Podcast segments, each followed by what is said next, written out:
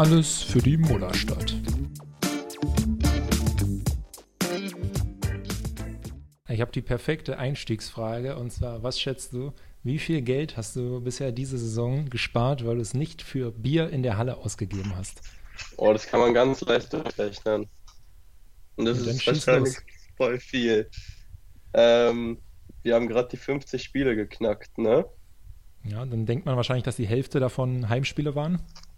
Stimmt, ja. Also 25 Heimspiele, äh, zweieinhalb, zweieinhalb Bier.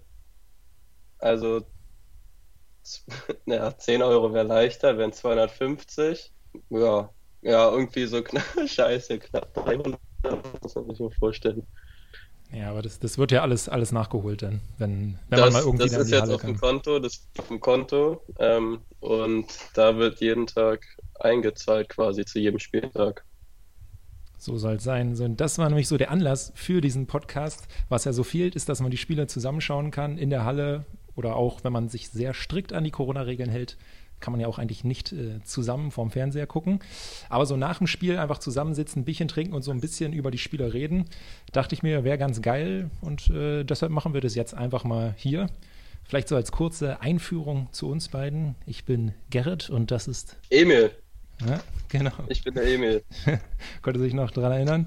Äh, wir haben uns 2014 kennengelernt beim äh, Top 4 in Richtung Ulm. Mal schauen, Genau. vielleicht ähm, erzählen wir die nächsten Wochen dazu auch noch ein bisschen was. Ich dachte mir, man könnte so, immer wenn so Auswärtsspiele oder überhaupt Spiele anstehen gegen Mannschaften, wo wir waren, dann könnte man ja dazu äh, irgendwas sagen. Also wir versuchen das jetzt hier nicht so komplett auf dem höchsten journalistischen Niveau zu machen, sondern eher so ein bisschen stammtischmäßig.